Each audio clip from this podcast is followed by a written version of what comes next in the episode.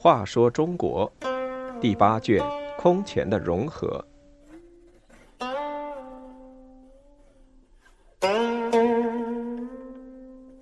三十二，骑虎难下。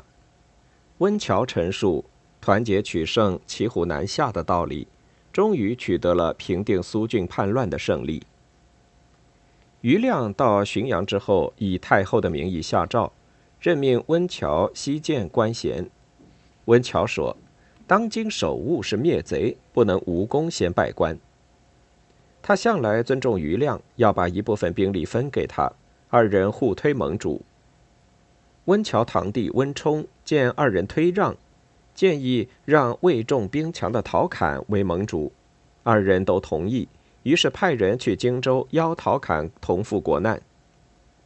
接着，朝廷向各州镇发布诏书，列陈苏峻祖约罪状，约期进攻建康。在广陵的西涧得到诏书后，慷慨誓师，将士们个个摩拳擦掌。他向温峤建议截断健康东边道路，使三吴粮食不能进入健康，然后坚壁清野，使贼军自溃。温峤赞同。四方大军分水陆两路同赴健康，共四万多人，经其前后七百余里，鼓声响彻远近。苏峻听说陶侃军来攻，自姑熟移据石头，也就是今天南京的清凉山。进行抵抗。八岁的皇帝也被逼迁到石头。当时天下大雨，道路泥泞，皇帝一路上哭哭啼啼，十分伤心。与此同时，东路以于兵等人为首的三吴地区的军队也向健康进攻。苏峻派管商等对抗，双方互有胜负。东西两路军与苏峻对峙四五个月。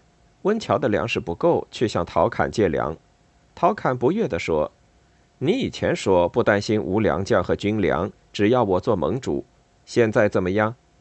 作战不能取胜，良将在何处？粮食在何处？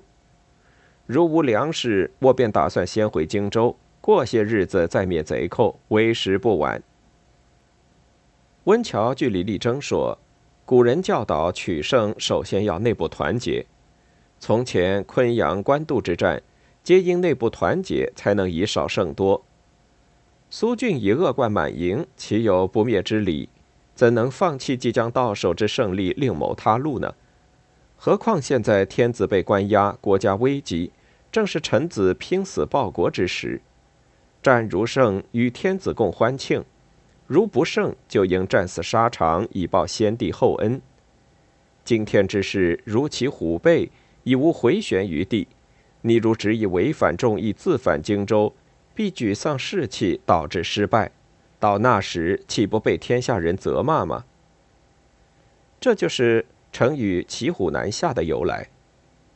温峤的话义正辞严，陶侃无话可说，只得拨五万担军粮送到温峤的军中。此时，温峤手下的青年猛将毛宝在。巨荣、胡蜀烧了苏峻的粮食，使苏峻军损失惨重。陶侃又感到安心了。东路军的郭沫坚守大业垒，也就是今天江苏的丹阳北面，这里是京口的屏障，一旦失守，京口即告危险。陶侃本想去援大业，长史殷宪建议急攻石头，以解大业之围。陶侃同意他的意见。亲自督水军向石头进军。于亮、温峤率领步兵万人从白石南上，苏峻领八千人抵抗。开始，苏峻的儿子苏硕和将领匡孝取得小胜，苏峻高兴地慰劳将士，喝得酩酊大醉。这时，温峤军来挑战，苏峻说：“匡孝能打胜仗，难道我还不如他？”说完，只带了几个骑兵冲上阵去。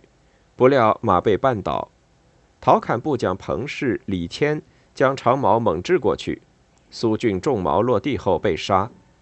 战士们把苏峻的肉一块块割下，又烧了他的骨头。三军齐呼万岁，庆祝胜利。苏峻死后，其弟苏毅继为首领。咸和四年（公元329年），各路军攻石头城，大败苏毅。一场骑虎难下的平叛之战就此取得了胜利。